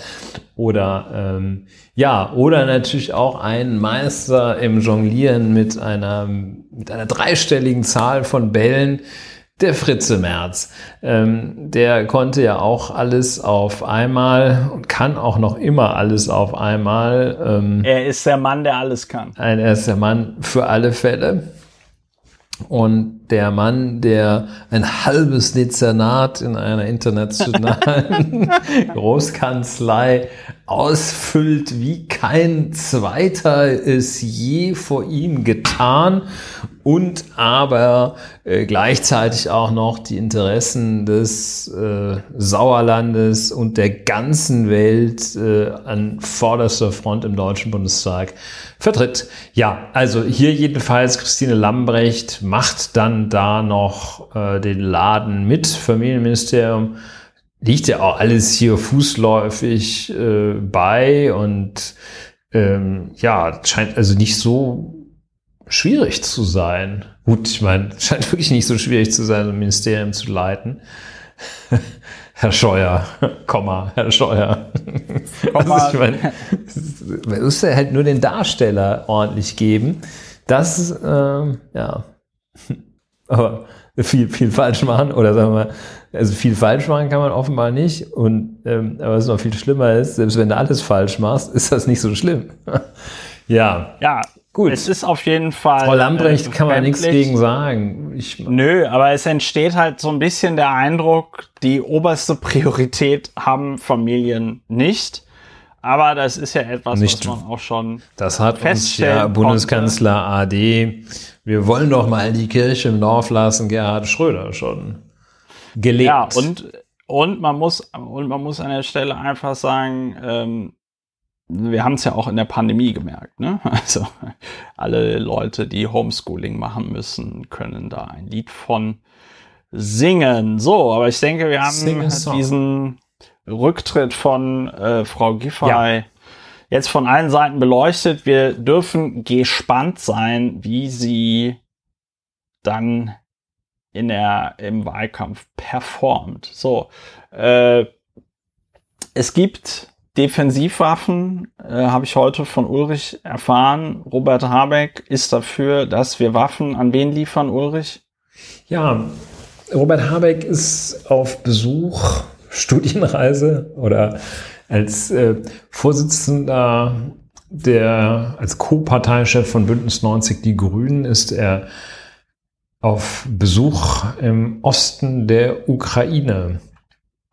Und sich da ablichten lassen mit so einem äh, doch schon ziemlich schneidigen Helm und einer Splitterweste, kniet äh, so in der Hocke auf dem Boden, ein Foto, das man im Deutschlandfunk finden kann, und betrachtet äh, recht tiefgründig nachdenkend, das sieht man auf dem Foto auch, äh, betrachtet am Boden liegende Patronenhülsen und in so einer Straße mit zerborstenem Asphalt, aus dem, in dem sich dann schon einige Pflanzen Raum gegriffen haben. Und Robert Habeck äußert sich dann zu diesem, jenen und welchem. Und er sagt dann auch, äh, dass er Waffenlieferungen für die Ukraine durchaus für vertretbar halte und für naheliegend, damit das nicht so oder vielleicht noch nicht direkt bewerten. Er sagt aber, äh, dass er das bezieht auf Defensivwaffen. Und ähm, ich suche gerade die Äußerung im Wortlaut, was ja immer schön ist. Ähm, jedenfalls äh, finde ich sie nicht äh, sofort und ähm, es stößt auf geteiltes Echo. Das, was Herr Habeck da fordert. CDU findet es richtig. Ähm, Im Spektrum naja, also links Habeck, von der CDU ja, also findet man das. Hast du die Äußerung ja, gefunden. Laut, ja, also laut, laut Tagesschau, laut Tagesschau sagte er Waffen zur Verteidigung, zur Selbstverteidigung. Defensivwaffen kann man meiner Ansicht nach der Ukraine schwer verwehren. Und dann, äh, in, ne, Habeck sagte, natürlich seien die Grünen eine Partei, die aus dem Pazifismus komme, aber wenn man sich mit diesem Konflikt etwas beschäftigt, kann man zumindest die Hilfe zur Selbsthilfe, zur Verteidigung nicht verwehren. So, das waren ja. Habecks Äußerungen. Ja, dazu vielleicht äh, noch ein paar ja. Stimmen. Der Botschafter der Ukraine in Deutschland, Herr Melnik, begrüßte Habecks Vorstoß. Ähm, der SPD-Fraktionsvorsitzende Rolf, ich finde meine Mütze nicht, sagte im Spiegel, die Forderung sei leichtfertig. Habeck verkenne das komplexe Krisenmanagement in der Region. Also anderes Wort für Habeck habe keine Ahnung. Und die eigene Partei hm, findet das nicht gut. Äh, also die Grünen lehnen das ab. Ähm, der Obmann der Unionsfraktion im Auswärtigen Ausschuss, Kiesewetter, glaube ich mit dem schönen Vornamen Roderich, äußerte sich grundsätzlich zustimmend. Ja, also ein geteiltes Echo. Äh, mh, so, deshalb, äh, oder da stellt sich die Frage, also ich habe das heute Morgen äh, im Deutschlandfunk tatsächlich auch gehört, ähm, seine Äußerung, das könne man die Bereitstellung von Defensivwaffen könne man der Ukraine kaum verwehren. Ähm, dann gleichzeitig darauf hingewiesen, dass die Grünen eine pazifistische Partei seien. Im nächsten Satz dann gesagt, es sei irgendwie schlimm, wenn Menschen sterben. Äh, und ja, aber man könne ihr das, der Ukraine das nicht verwehren. Die Raison deutscher Außenpolitik ist glaube ich so, aber Außenpolitik ist ja nicht unser Schwerpunktgebiet, ähm, dass es da den Grundsatz gibt, dass Waffenlieferungen in Krisengebiete hinein schon, äh, sagen wir mal, nicht allgemein befürwortet werden. Und ja, das andere ist natürlich der Begriff der Defensivwaffe. Das äh, ist ja. ein, ein interessanter Punkt. Also wir versuchen, glaube ich, beide nicht hier ähm, die, den Ukraine-Konflikt, den sogenannten, oder das äh, Außenwirtschaftsrecht im Allgemeinen oder Besonderen hier zu erörtern. Auch noch nicht mal ist die Frage, wie sollte man denn nun mit der Ukraine umgehen? Da räumen wir ein, falls man es nicht ohnehin schon merkt, dass wir da keine Ahnung haben. Oder ich räume das ein, jedenfalls. Und ähm, aber der Vorgang ist doch ein ganz interessanter, nämlich diese Defensivwaffe. Da möchte äh, Herr Habeck den Leuten, glaube ich, möchte es sehr vielen recht machen. Und es ist die Defensivwaffe, die macht es ja auch so ein bisschen einfacher. Das ist so, ähm, das ist so ein bisschen wie die gefahrlose Atomkraft, die man befürworten kann. Äh, dass man sagt, ja, so Atomkraft, wenn es nicht, wenn es nicht, wenn es, wenn es kontrolliert wird, äh, dann ist es ja okay. Ähm, also Hintergrund der Überlegung, dass man das halt nicht kontrollieren kann. Ähm, genauso wie es die Defensivwaffe nach Äußerung von vielen Experten äh, in dem Sinne nicht gibt weil ähm, es zwar diese Unterscheidung als gesagt. solche gibt, ähm, wird tatsächlich wohl in der äh, in Militärkreisen, in Waffenhändlerkreisen, in denen wir nicht verkehren, tatsächlich unterschieden zwischen Noch Offensiv- und De Defensivwaffen. Also ähm, das gibt es, aber es wird auch äh, stets darauf hingewiesen, dass diese Unterscheidung sehr, sehr schwierig sei. Sehr schwierig.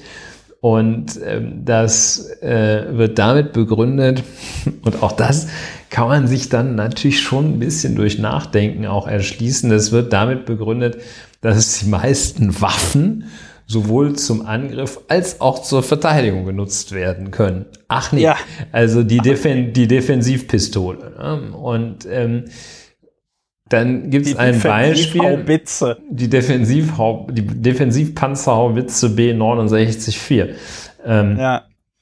Und äh, es wird also als ein typischer Vertreter äh, von Defensivwaffen gilt halt die Boden-Luft-Rakete. Ja? Also, das ist das. Also, ja. damit kannst du ja also wirklich nur sehr, sehr defensiv handeln. Aber dann sagen wiederum Menschen, die sich damit auch auskennen, dass man natürlich dann auch besser angreifen kann, wenn man gleichzeitig die gegnerischen Flugzeuge mit der Boden-Luft-Rakete vom Himmel holt. Ähm, also ja, die äh, Defensivwaffe ist so ein ja ein, ja, ein Move, der schwierig ist, der bei dem ich mich so ein bisschen von Herrn Habeck ähm, hinters Licht geführt fühle.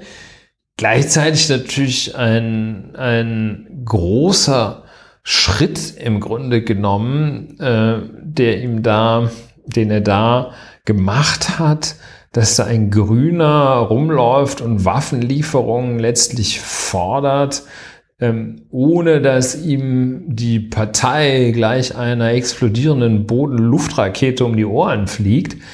Und ja, ja, es gab so Stimmen, die gesagt haben, damit dann da irgendwie klar ist, damit hätte er Herrn Putin schon klar gemacht, dass selbst wenn die Grünen an die Regierung, er sollte sich bloß, bloß nicht glauben, dass er machen kann, was er will, selbst wenn die Grünen an die Regierung kommen, geht's da rund. Naja, naja, naja. Also. Also, ja, ich äh, versuche mal ein paar Dinge. Ja, sag mal ein paar sagen. Dinge. Also erstens äh, ist es natürlich augenscheinlich nochmal auch wieder so ein Thema, wo man sagt, haha, ne, die Grünen eigentlich Pazifisten und dann machen sie es doch anders und so, ne? Äh, ich denke, man muss sich, und das ist wahrscheinlich vielen Leuten gar nicht so klar, man muss sich mal vor Augen führen, dass die Ukraine äh, eine gar nicht mal so kleine Grenze zur EU hat, denn sie grenzt an, an Polen, die Slowakei und äh, an Ungarn. Ja, ähm, jetzt ist das so, dass diese, ich habe da nochmal auf der Wikipedia-Seite geguckt mit, den, dem Ukraine-Konflikt. Das dauert ja jetzt auch schon sieben Jahre an und äh, da werden da, da heißt es dann so, ja, es ging da um pro-russische Rebellen. Da scheinen sich aber, wenn ich das richtig verstehe, alle irgendwie einig zu sein, dass das also irgendwelche Separatisten sind, die von Russland unterstützt werden, auch mit schwerem Gerät. Und da kommt dann die von dir erwähnte Boden-Luft-Rakete zum Einsatz, denn wir alle können uns noch zumindest dunkel an den Flug Malaysia Airlines 17 erinnern, der äh, von Amsterdam nach Kuala Lumpur geflogen ist und am äh, 17. Juli 2014 zwischen 16.20 Uhr und 16.25 Uhr ukrainische Ortszeit abstürzte und zwar, weil er mit einer russischen Luftabwehrrakete abgeschossen worden ist, der die also äh, eine Defensivwaffe, eine Defensivwaffe aus russischen Beständen, ja, und äh, da hat man dann also schon mal wieder, also da wird einem dann, glaube ich, sehr plastisch das Dilemma mit den sogenannten Defensivwaffen vor Augen geführt. Ähm, ich glaube, ein ganz großes Problem der EU, wir reden ja hier nicht so viel über Außenpolitik, aber ein ganz großes Problem der EU ist, dass sie noch immer trotz aller Bemühungen keine äh, ja, Außenpolitik macht, wo mit einer Stimme irgendwie entschieden gesprochen wird. Man merkt es ja auch daran, wie die EU jetzt darauf reagiert, dass in Belarus ein Flugzeug mit einer behaupteten Bombendrohung und einer MiG-29 in Minsk zur Landung gezwungen wurde, äh, obwohl der Flughafen in Vilnius viel näher gewesen wäre. und äh, die EU da auch so ein bisschen rumdruckst mit äh, ja, Sanktionen gegen Belarus und sonst irgendwas, hat Listung. so ein bisschen. Wie bitte? Listungen ist ja auch ein Griff, den man da äh, jetzt wieder in aller Munde sieht, wo man dann die auf Listen setzt, die die Ach so. Funktionär ja, und so. Ja, ja mich, mich erinnert das alles so ein bisschen an, äh, an diesen äh, Team America Film, wo dann Hans Blix Kim Jong-un sagt, nee, das war, war noch äh, Kim Il-sung, ähm, sagt, ja, also wenn du äh, uns nicht deine Atomwaffen zeigst oder so, dann schreiben wir dir einen ganz bösen Brief, in dem wir dir sagen, wie böse wir auf dich sind. Ähm, die Realität ist, dass da in der Ukraine äh, es eben diesen Konflikt äh, gibt. Äh, die Russen haben ja auch äh, vollkommen völkerrechtswidrig, illegal äh, die Krim wieder annektiert. Ähm, und man das ja einfach nur mal, weiß ich nicht, 10, 20 Jahre in die Zukunft denken muss und sich dann überlegen muss, okay, ähm, welchen, welchen Eindruck gewinnt denn Russland, wenn man ohne irgendwelche Probleme so ein Land wie die Ukraine peu à peu äh, wieder annektieren kann, auch mit äh, Waffengewalt, ja.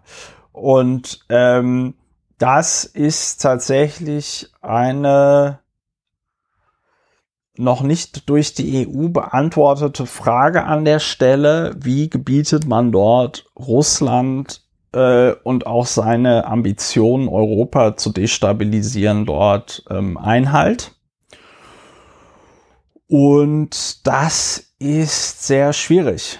Insofern ist das, was Habeck da sagt, wahrscheinlich richtig, aber es ist natürlich auch schwierig, weil ähm, damit natürlich irgendwie, also in dem Moment, in dem du darüber redest, dass da äh, Waffen geliefert werden sollen, schließt man ja eine, eine wie auch immer geartete friedliche Lösung durch Verhandlungen mehr oder weniger aus. Jetzt kann man natürlich sagen, der Habeck spielt fünfdimensionales Schach. Das ging ja auch ein bisschen in die Richtung, es geht ein bisschen in die Richtung, was du auch sagtest. Ja. Da, da, dadurch, dass der das schon in Aussicht stellt, könnte es sein, dass da Leute dann wieder bereiter sind zu verhandeln, wobei äh, die Russen ja im Moment oder Russland ja im Moment da nichts zu verlieren hat. Äh, und deswegen auch wahrscheinlich keinen Bock darauf hat, sich auf irgendwas äh, zu einigen. Ja.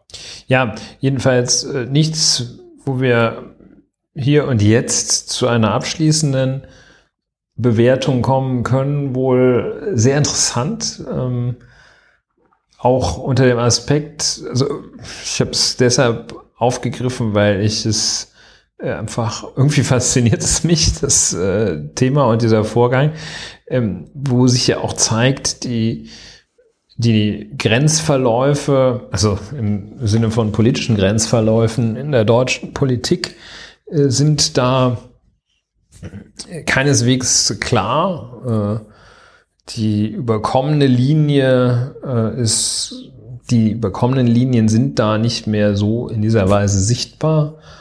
Und ähm, ja, Robert Habeck verschafft sich da ein bisschen Profil natürlich auch. Wahrscheinlich haben ja die Annalena und er gesagt, okay, du wirst Bundeskanzlerin, ich werde dann aber Außenminister. Und da naja, ey, bereitet er sich schwierig. Vor. Ja, ist schwierig. Ich weiß, ich weiß, ich weiß.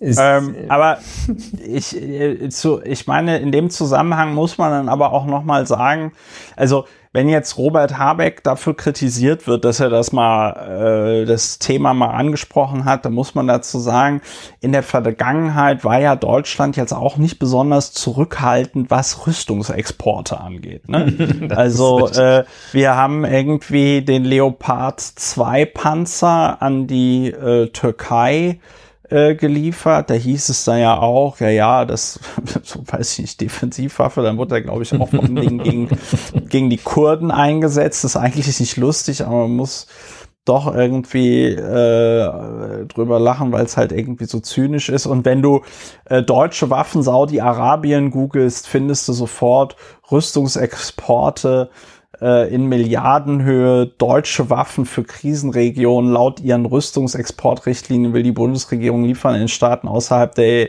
von EU und NATO restriktiv handhaben. Doch 2020 wurden milliardenschwere Ausfuhren in eine besonders konfliktreiche Region genehmigt. Also ich finde, ähm, wenn man also den, den Rest der Welt mit, äh, mit, mit Waffen versorgt, also äh, äh, auch nach, das ist ja geil, Moment, muss man, muss man mal vor, vorlesen. Also wir liefern sogar, also Alleine für Ägypten wurden bis zum 17. Dezember Ausfuhren von Waffen und militärischer Ausrüstung im Wert von 752 Millionen Euro erlaubt. Auch nach Katar 305 Millionen Euro, Vereinigte Arabische Emirate 51 Millionen Euro, Kuwait 23,4 Milliarden Euro, Türkei 22,9 Milliarden Euro, Jordanien 1,7 Milliarden. Ja, du kannst, äh, 1,7 man muss natürlich Millionen auch sagen, Euro. man kann Waffen schlecht in völlig befriedete Gebiete liefern. ja, ja, ja, ja, ja. Äh, ja gut, also ich meine. Ist die Nachfrage gut. gering? Nein, du kannst natürlich. Äh, also äh, Bahrain 1,5 Millionen Euro so und unterm Strich summiert sich das alles auf 1,16 Milliarden Euro steht hier bei der Tagesschau und ähm, ich fände es jetzt ein bisschen, also nicht, dass ich jetzt Waffenexporte so geil finde, ja, ähm, auch wenn mir jetzt gerade kein kein, keine bessere Lösung, also keine tolle Lösung dafür einfällt, weil es ist dieses klassische Problem, ja, wenn wir es nicht machen, dann machen es die anderen und das ist dann irgendwie so eine Schere im Kopf, dass alle sich natürlich einig sind, eine Welt ohne Waffen wäre total toll, aber am Ende machen es dann doch alle, weil sie sagen, ja, die anderen machen es ja auch, also sehr, sehr schwieriges Thema. Und ähm, wenn man aber alleine im Jahr 2020 äh, Waffen für 1,16 Milliarden Euro äh, auf die arabische Halbinsel äh, und nach Ägypten exportiert, dann kann man möglicherweise auch Waffen in die Ukraine exportieren, die ja tatsächlich nachvollziehbar sich da gegen eine durch Russland unterstützte Separatistenbewegung oder wie man, wie man das nennen möchte, äh, zur Wehr setzen. Indeed. Ähm, also ich, wie gesagt, ich äh, enthalte mich da einer außenpolitischen Einschätzung, sehe das von dem, fand das unter diesem Kommunikationsaspekt äh, der Defensivwaffe sehr interessant. Und ja, der Begriff ist total das innenpolitische, ähm, äh, die innenpolitische Grenzver Grenzverläufe, die Profilierung, finde ich sehr interessant, sehr, sehr. Ja, der Begriff ist total bekloppt, ne? Also das muss man, das muss man ganz, ja, das muss man ganz klar total sagen. Total bekloppt ist er jetzt wiederum auch nicht. Äh, aber er, er löst schon eine gewisse Spannung aus. Und äh, man muss auch an der Stelle sagen, ich habe es gerade noch mal schön bei Google Maps nachgeguckt, Kiew ist 500 Kilometer näher an Berlin als Barcelona. Ne? Also ähm, andere Separatisten ist, meinst du?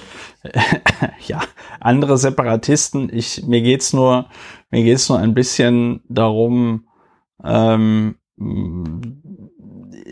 ich verstehe. Ich habe das Gefühl, also wenn über verstanden. Osteuropa, ja, du hast verstanden, ich sag's aber nochmal, wenn, wenn über Osteuropa gesprochen wird, wird, finde ich, oft so getan, als sei das so weit weg, aber es ist halt eben nicht so weit weg. Ja, das ist, finde ich, denkt. in der Tat äh, ein, ein guter Punkt, weil äh, äh vielleicht geht es dir auch so, äh, dass, dass bei Kiew immer also denkt man immer, ja, Tschernobyl und so.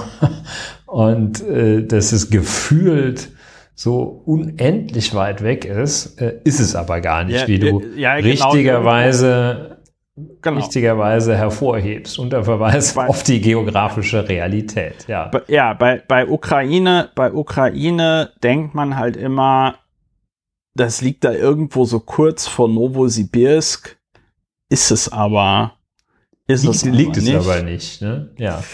Äh, die, ich gucke noch mal kurz, ähm, wie weit Ja, da musst du eigentlich. Ja, das ist doch, das ist doch ein noch schönerer Vergleich und ähm, und zwar liegt, jetzt kann ich das nicht richtig aussprechen, spricht man das Nantes aus in Frankreich, eh oui. Nantes. Ja.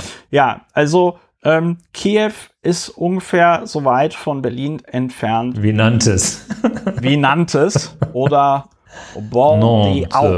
Bordeaux, ah. Ich da kannst du mit deinem Peugeot ja lange hinfahren dann. Ne, Bordeaux sind 300 Kilometer mehr. Aber also der Punkt ist, glaube ich, jetzt äh, klar. Und ja, ich denke auch. Aber Nord und in irgendeiner Art und Weise wird sich die EU genau. und auch Deutschland werden wir uns äh, zu diesem Konflikt verhalten müssen, denn wenn die Geschichte eins gezeigt hat, dann das Appeasement und irgendein Land fröhlich andere Länder annektieren lassen, das hat nie gut funktioniert. Ja, richtig. No more so. appeasement. No more appeasement. Aber ja. Diplomacy, okay. Gut. Diplomatie ähm, total wichtig. So, ja. ja. Oh, ein schönes. Könnte das ein Schlusswort sein? Oder haben wir noch? Nee, das, mein Schlusswort, mein Schlusswort kommt äh, noch, ähm, also bevor mein Schlusswort kommt, kommt ein ähm, anderes Wort, nämlich Corona. Haben wir lange nicht mehr drüber gesprochen und äh, es ist jetzt so, äh, hier der Christian Drosten, kennst du auch, ne? Der hatte ja. Was? Ist das der, der Fußballer? Ja, das ist der Fußballer, genau. Ähm, der hatte ja äh, 2020 zusammen mit ganz vielen anderen Leuten von der Charité und ich glaube auch anderen äh, Kliniken hatte der ja ein Pre-Paper rausgebracht zu der Frage, wie infektiös sind eigentlich Kinder? Ja, und ähm, das wurde jetzt, ich glaube, am heutigen Tag, ja am 25. Mai, wurde das veröffentlicht, äh, und zwar dann als richtiges Paper, und zwar in der, ich denke, durchaus renommierten Zeitschrift Science. mhm. Ähm, ich glaube, ja, re renommiert kann man sagen, ja. Renommiert kann man sagen, ne? Estimating Infectiousness throughout SARS-CoV-2 Infection Course. So, und äh, da geht es jetzt also darum, schön peer-reviewed, dass Kinder genauso ansteckend sind wie Erwachsene. Das ist ja das, was äh, das ist ja das, was Drosten seit Anfang der Pandemie sagt. Ich bin da nur darauf gestoßen durch einen, da muss ich jetzt mal mit dem Tagesspiegel schimpfen, durch einen Artikel äh, im Tagesspiegel, äh, der anfängt mit viel, also viel diskutierte Studie jetzt im Fachblatt erschienen. Kinder ähnlich infektiös wie Erwachsene? Fragezeichen. Drosten bleibt dabei. Der Virologe hält an seiner Einschätzung zur Ansteckungsgefahr durch Kinder fest. Seine umstrittene Studie ist jetzt in einem Fachblatt veröffentlicht worden. Und alleine für diesen, für diesen Teaser würde ich, würde ich schon gerne einfach meinen Laptop aus dem Fenster schmeißen. Und dann ist es tatsächlich so, es ist eins, zwei, drei, vier, fünf, sechs, sechs Absätze geht es darum, um, um diese, um diese Pseudo-Debatte, um, um dieses Pre-Paper, wo ja dann auch vor allen Dingen die Bild versucht hat, ähm, äh, irgendwie gegen Drosten zu kacheln mit zum Beispiel der Titelseite Drostien, Drosten-Studie über grob ansteckende Kinder, grob falsch. Ähm, und dann und dann gibt's noch, und dann kommt ein Absatz. Ein Jahr später sind die Daten von Drostens Teams nun im Fachblatt Science erschienen. ja, also ja. Und, und, und dann gibt's noch, und dann gibt's noch ähm, ein paar Ab, ein paar Absätze. Eins, zwei, drei, vier. Zu dem Thema, zu dem Thema dieser Studie und so. Fand ich, fand ich schwierig. Es war Bad, Bad Science Reporting, um es mal so zu sagen. Ja, das ist bedauerlich. Es ist sehr bedauerlich, weil das zeigt, dass, glaube ich, äh, wir bei so Fragen wie dem Klimawandel und so nicht darauf hoffen können, ja. dass eine, ähm, wie nennt man das, eine kompetente Berichterstattung. Ja, das ist eine, genau, das ist eine kompetente Berichterstattung stattfindet. Ja. Ich meine, wir wissen das schon, weil da gibt es ja sogar Studien darüber, wie über den Klimawandel berichtet wird. Nicht gut. Ähm, ja, schade, schade Propade. Gut für Christian Drosten, dass er es jetzt äh, geschafft hat, seinen Artikel zusammen mit den ganzen Co-AutorInnen in Science zu veröffentlichen. Es sind eins, zwei, drei, vier, fünf, sechs, sieben, acht, neun, zehn, elf, zwölf, dreizehn. Ja, du zählst die Autoren, oder? Ja, es sind 20 AutorInnen. Ja, das äh, ist viel. ist viel. Ja. Schön. Also, Kinder sind genauso ansteckend wie äh, Erwachsene.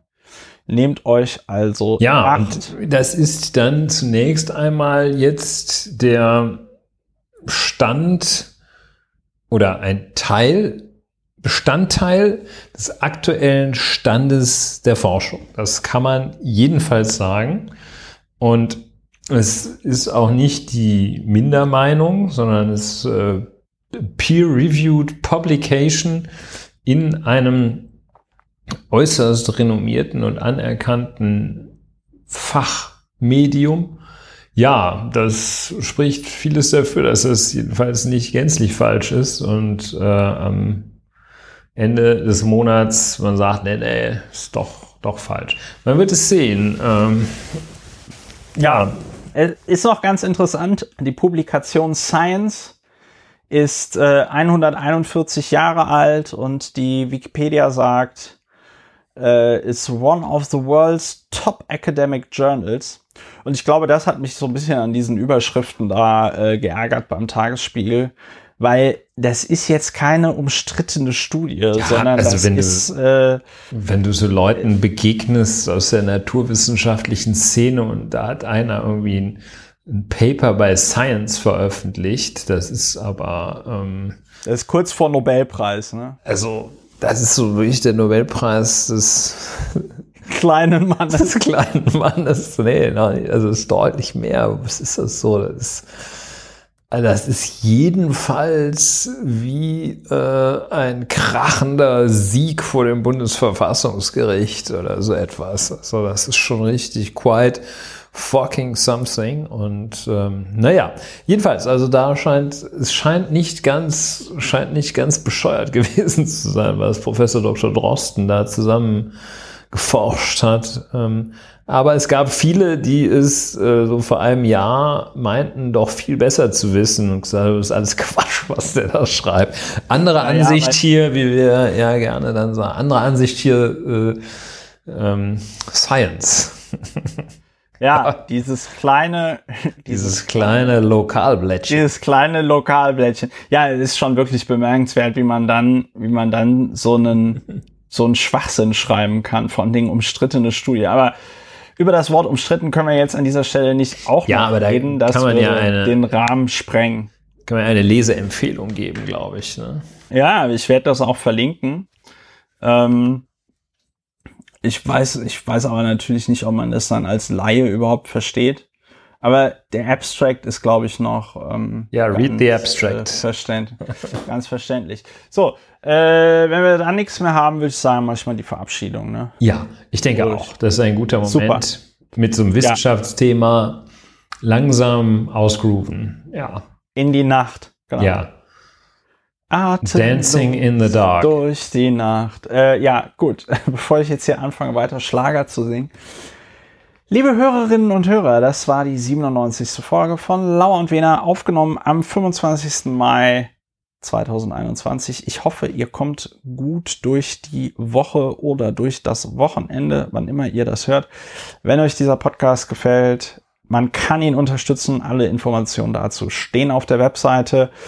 Ähm, Empfehlt uns weiter, macht es gut und dann hören wir uns demnächst wieder bei Lauer und Wiener. Tschüss. Tschüss.